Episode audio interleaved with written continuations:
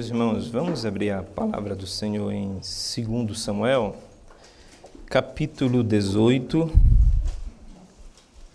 e leamos os versos 18, 31 ao 33. 2 Samuel 18, verso 18 e versos 31 ao 33. Nos diz assim, irmãos, a palavra do Senhor. Ora, Absalão, quando ainda vivia, levantara para si uma coluna que está no vale do rei, porque dizia: Filho nenhum tenho para conservar a minha memória, a memória do meu nome. E deu o seu próprio nome à coluna, pelo que até hoje, hoje se chama o monumento de Absalão. E os versos 31 em diante. Chegou o etíope e disse: Boas novas ao rei, meu senhor. Hoje o Senhor te vingou do poder de todos os que se levantaram contra ti. Então disse o rei ao etíope: Vai bem o jovem Absalão? Respondeu o etíope: Sejam como aqueles os inimigos do rei, meu senhor e todos os que se levantam contra ti para o mal. Então o rei, profundamente comovido, subiu à sala que estava por cima da porta e chorou, e andando dizia: Meu filho Absalão, meu filho, meu filho Absalão, quem me dera que eu morrera por ti, Absalão, meu filho, meu filho. Oremos ao Senhor, irmãos. Senhor, te damos graças porque o Senhor nos fez teu povo e podemos, como povo da tua aliança, estarmos reunidos diante de ti para engrandecermos o teu nome, para agradecermos a ti por todas as coisas maravilhosas que o Senhor tem feito em nosso favor.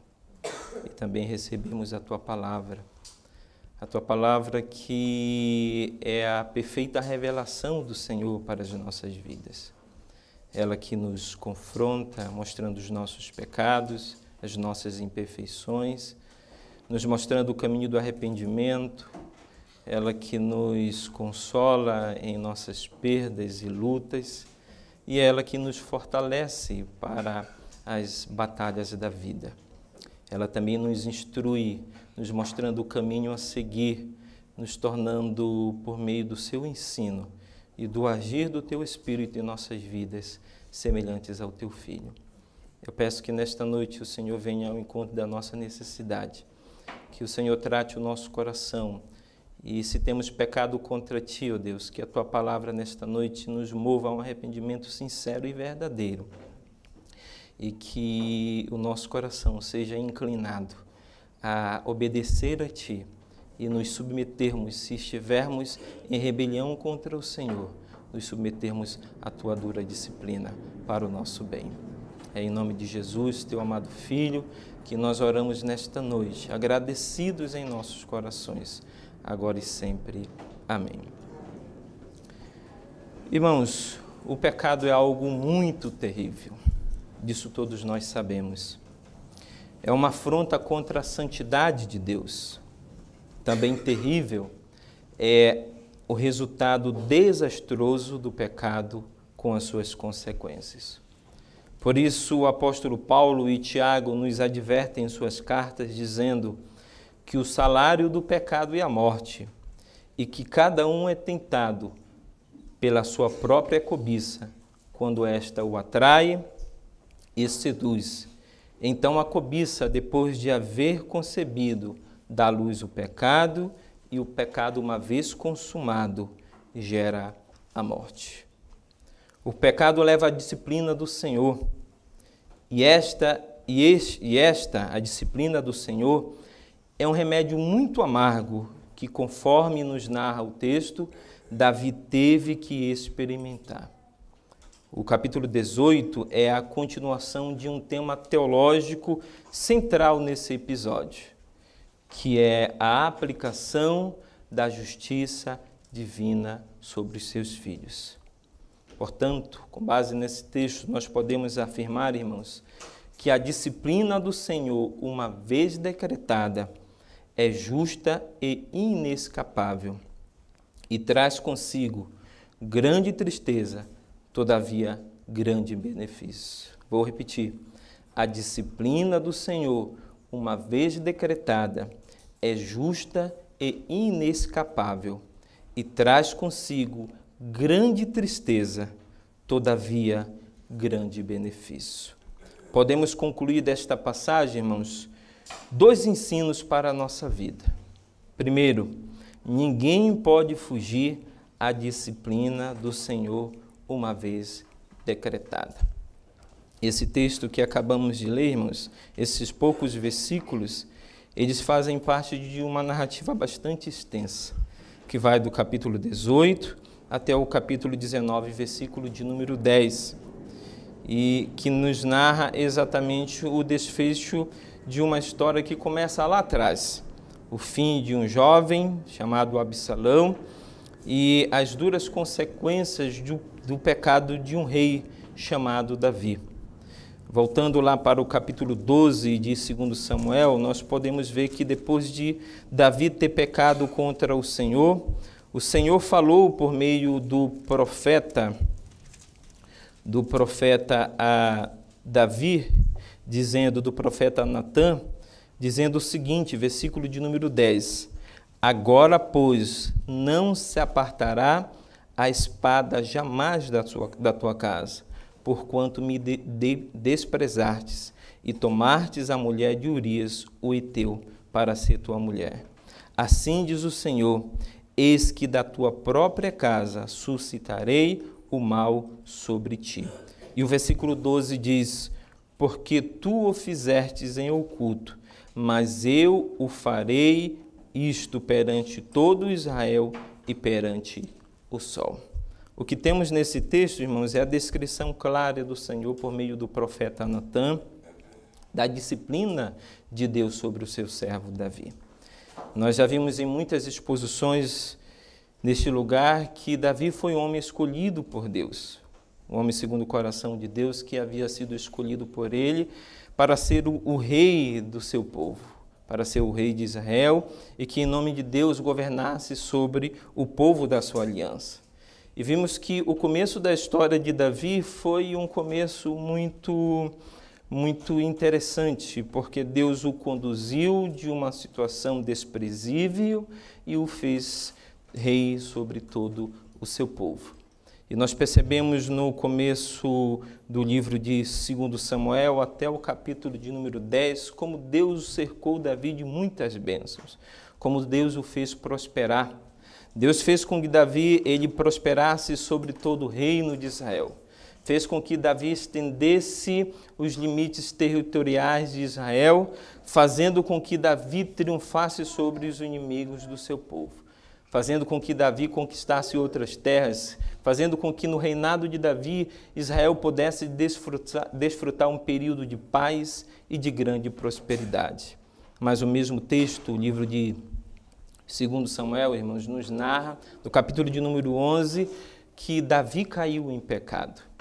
Davi preferiu, em vez de obedecer ao Senhor, satisfazer os desejos da sua carne, as suas concupiscências dos olhos e a soberba do seu coração, e ele tomou então o caminho do pecado, o caminho da desobediência.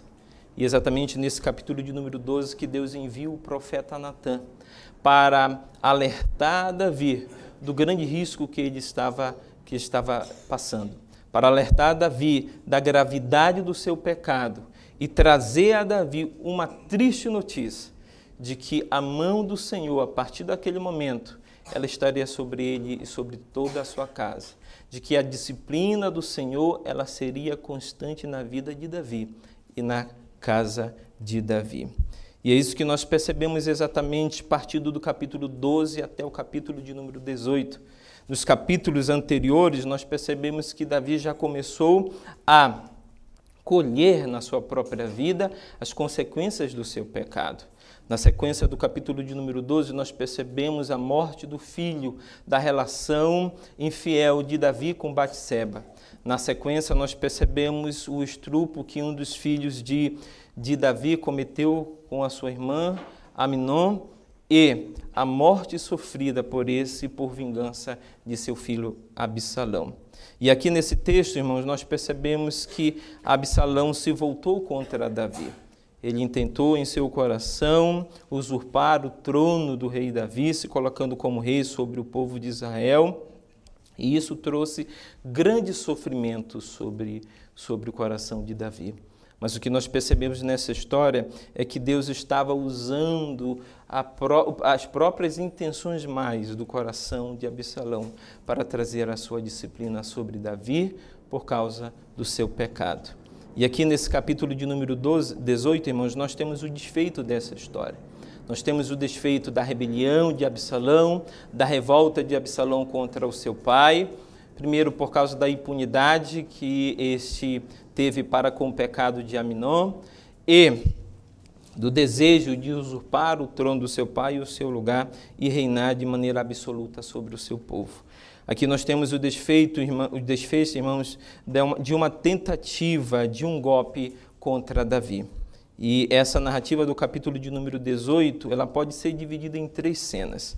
A primeira cena aqui está no capítulo 18, versos 1 ao verso 8, em que aqui nós encontramos como Davi se preparou para a batalha contra Absalão. Os versículos de número 6 a 8 nos descreve exatamente o desfeito desta batalha. Diz assim o texto, verso 6: Saiu, pois, o povo ao campo a encontrar-se com Israel, e deu-se a batalha no bosque de Efraim. Ali foi o povo de Israel batido diante dos servos de Davi.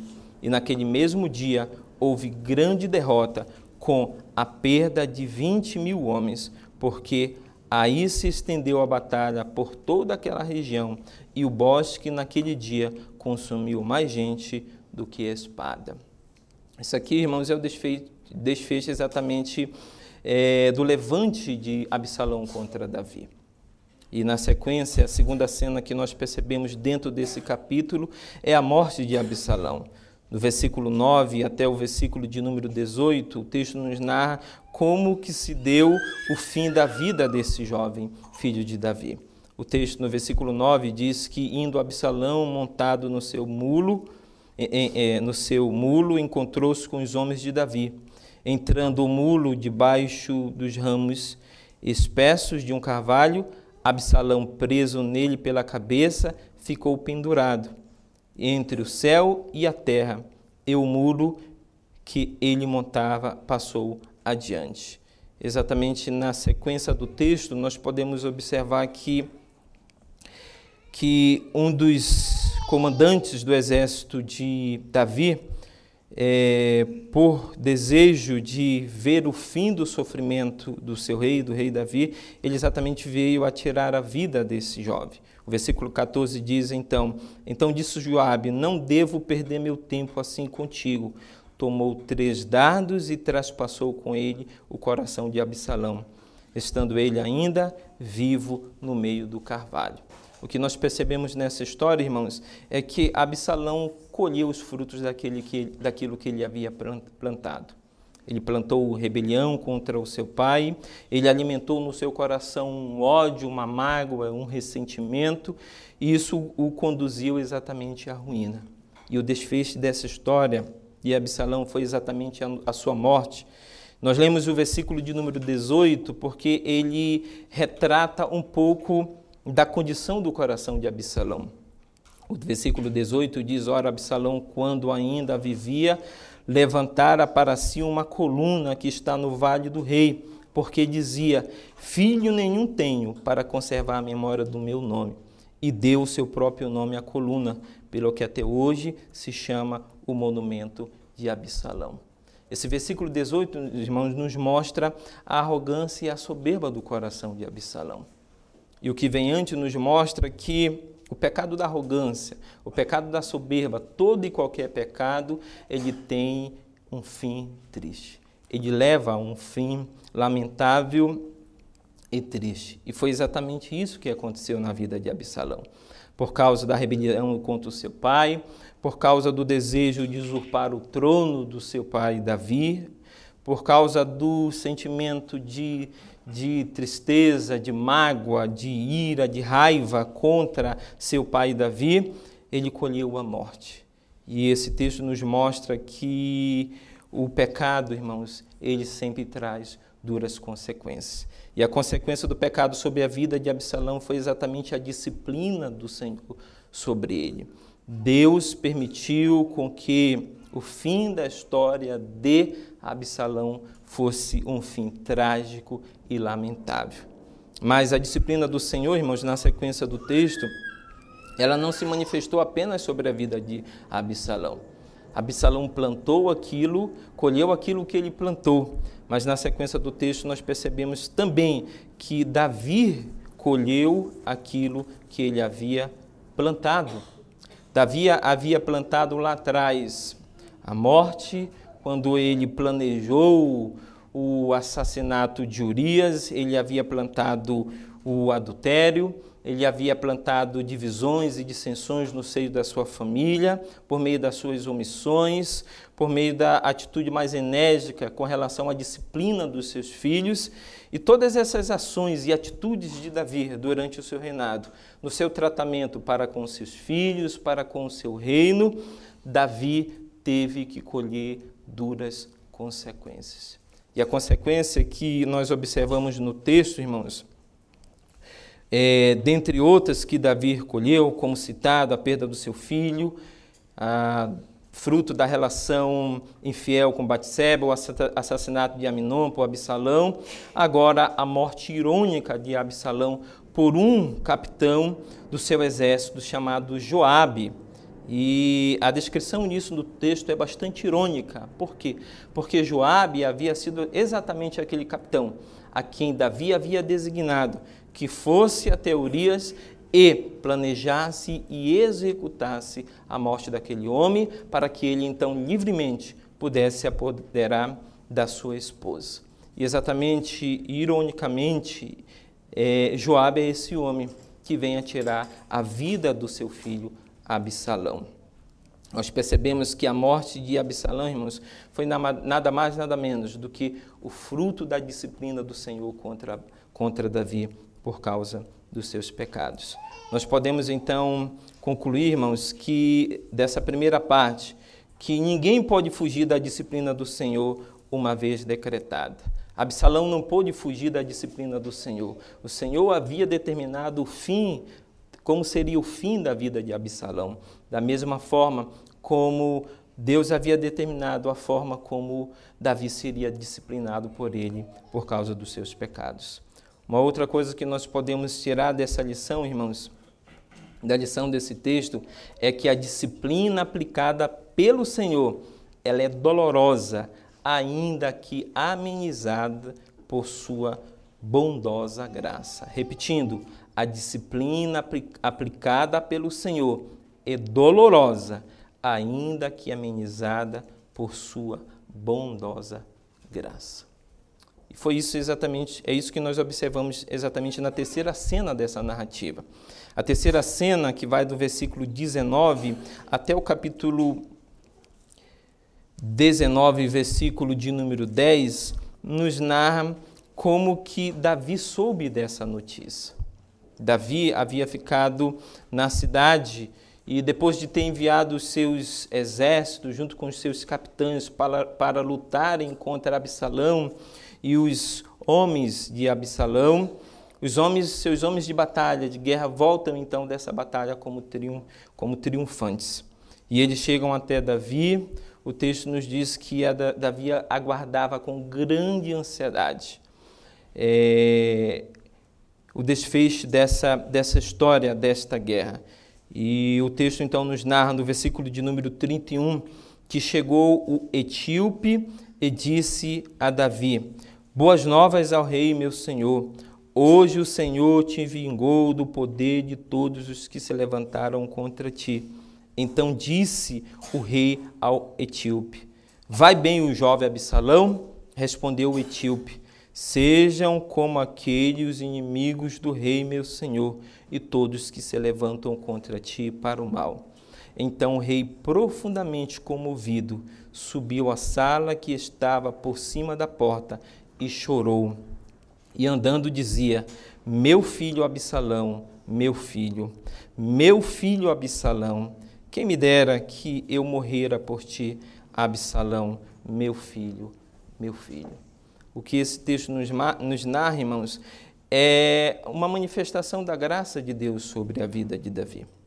Porque as, as intenções de Absalão, elas não eram boas. Na verdade, aqui no versículo de número 5 do capítulo 19, quando Joabe se apresenta diante do rei, que estava entristecido por conta da morte do seu filho, sem condições de se levantar e se pronunciar à nação de Israel, Joabe diz então, diz o seguinte: Então Joabe entrou na casa do rei e disse: Hoje envergonhastes a face de todos os teus servos, que te livraram hoje a tua vida e a vida de teus filhos e de tuas filhas e a vida das tuas mulheres e das tuas concubinas. O que Joabe deixa muito claro aqui é que Deus havia provido um livramento para Davi. As intenções, como eu disse, de Absalão, elas eram terríveis. Se Absalão tivesse vencido o exército de Davi, por certo, ele teria avançado contra a cidade a qual Davi se encontrava e ele teria dizimado todo o povo daquela cidade ele teria levado à morte tanto a Davi, quanto as suas mulheres, quanto as suas concubinas. O fim de Davi teria sido terrível. Mas Deus, mesmo diante do seu juízo, da sua disciplina, irmãos, Ele é capaz de manifestar graça e misericórdia sobre os seus. E é exatamente isso que ele fez com Davi. Ele proveu um livramento para Davi. Diante da oração e da súplica de Davi em capítulos anteriores, Deus deu livramento a Davi do perigo que o rondava. Mas, por outro lado, irmãos, Deus não poupou de pesar a mão sobre Davi. Deus trouxe disciplina sobre Davi. Contudo, em meio a essa grande vitória, Davi reconheceu a mão disciplinadora de Deus e sentiu a dor da perda de seu filho. Seu corpo estremeceu quando recebeu a notícia da morte de Absalão e expressou que ele mesmo gostaria de ter morrido em lugar do seu filho. Por cinco vezes nós encontramos Davi repetir o nome de Absalão e oito vezes nesse texto repetir a expressão meu filho. Davi foi perdoado. Em resposta à sua oração, o Senhor o protegeu, mas ele ainda tinha que enfrentar as duras consequências inevitáveis e dolorosas de suas ações pecadoras no passado.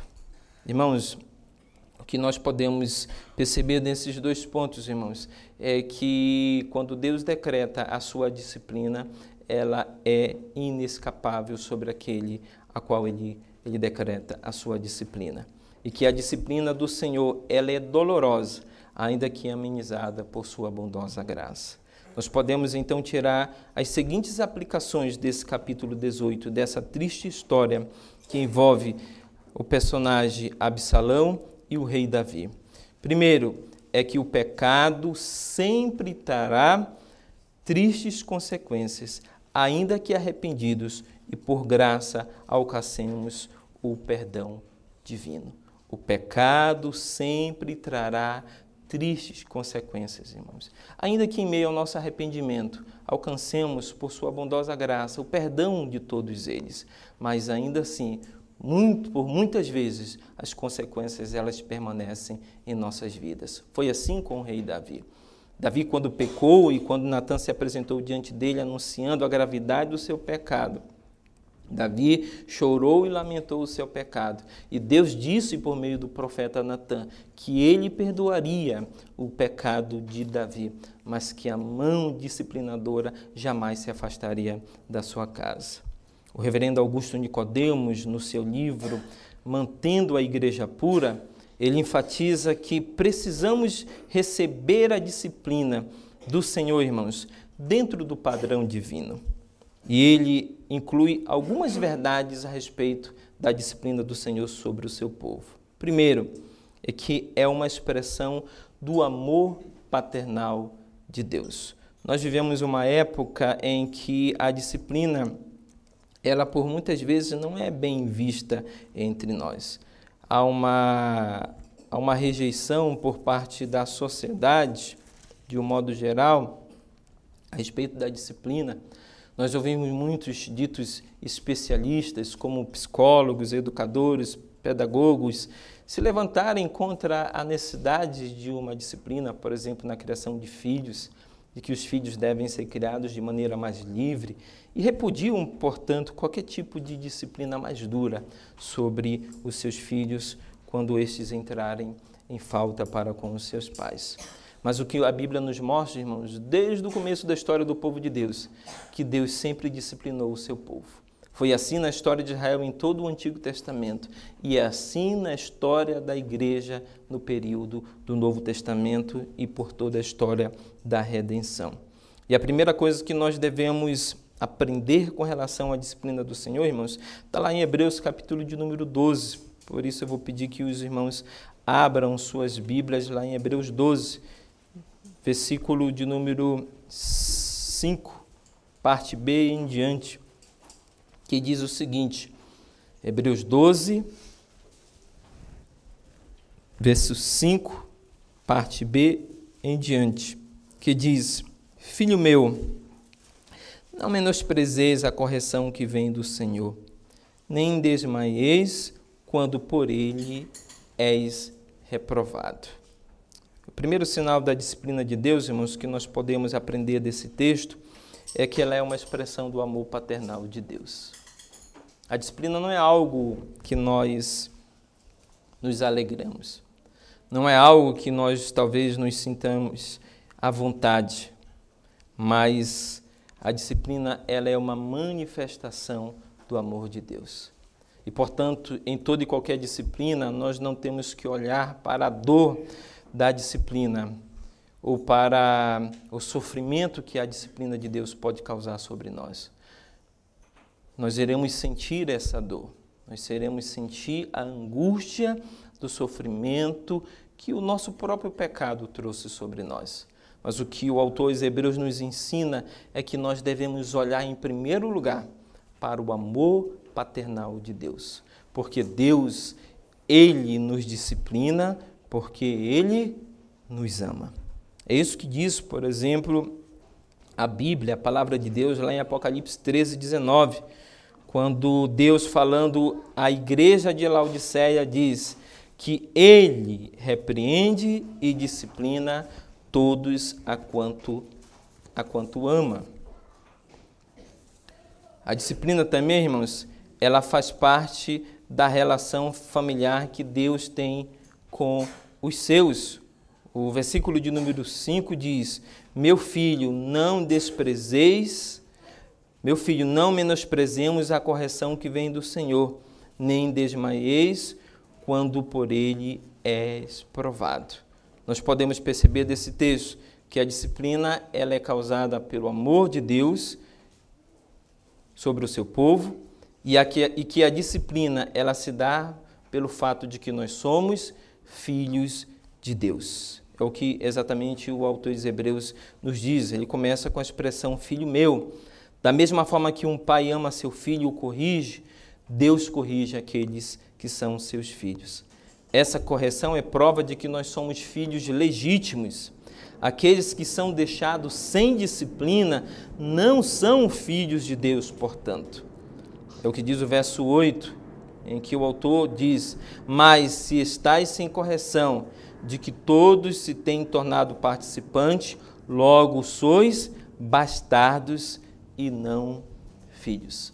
Então, a primeira razão pela qual nós sofremos a disciplina de Deus, irmãos, é porque Deus nos ama com amor paternal.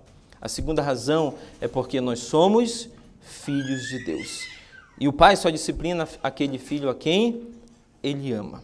Aqueles que são pais, que são pais podem e já experimentaram isso e podem confirmar essa verdade.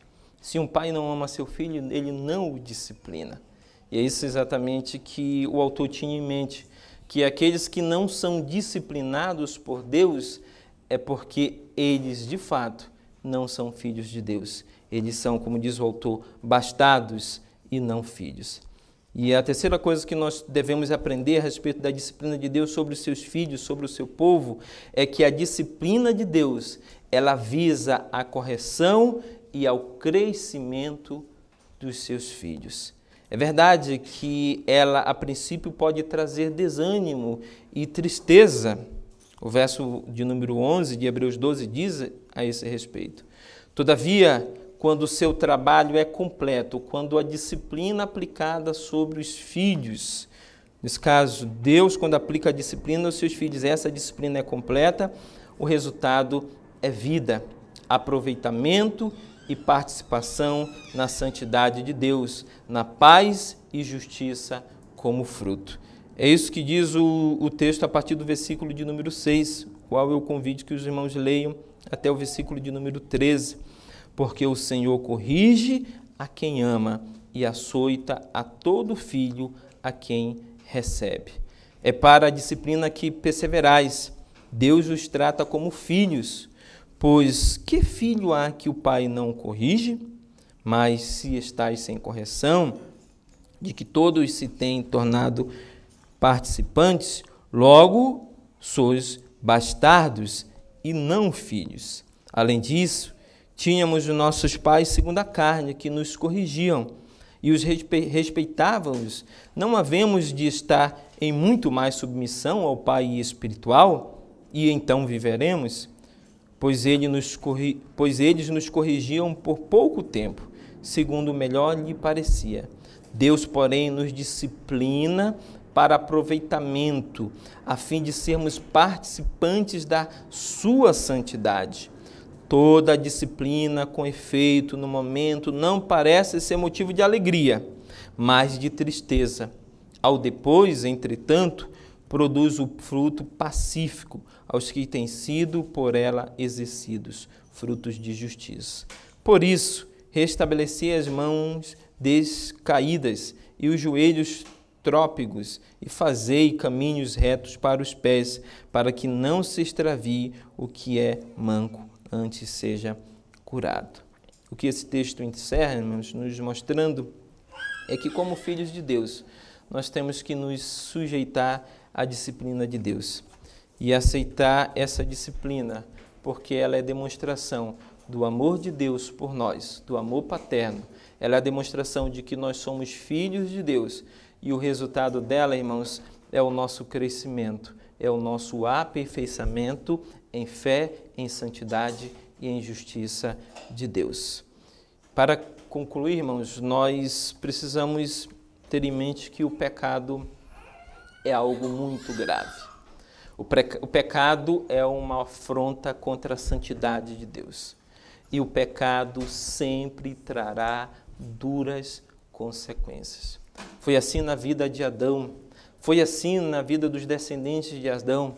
Foi assim na vida de todo o povo de Israel em todo o período do Antigo Testamento. Foi assim na vida da igreja no Novo Testamento e é assim na vida do povo de Deus, dos filhos de Deus, em toda a história da igreja.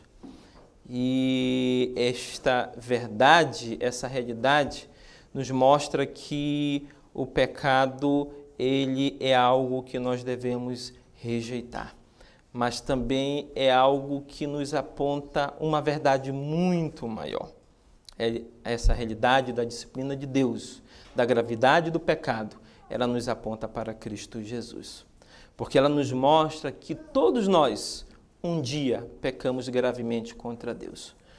O apóstolo Paulo, escrevendo aos Romanos, nos diz que todos nós pecamos, que todos nós é, transgredimos a lei do Senhor, que todos nós afrontamos em muitos momentos da nossa vida a santidade de Deus. E, portanto, por essa razão, todos nós somos merecedores da total disciplina de Deus contra a nossa rebeldia, contra a rebeldia do nosso pecado.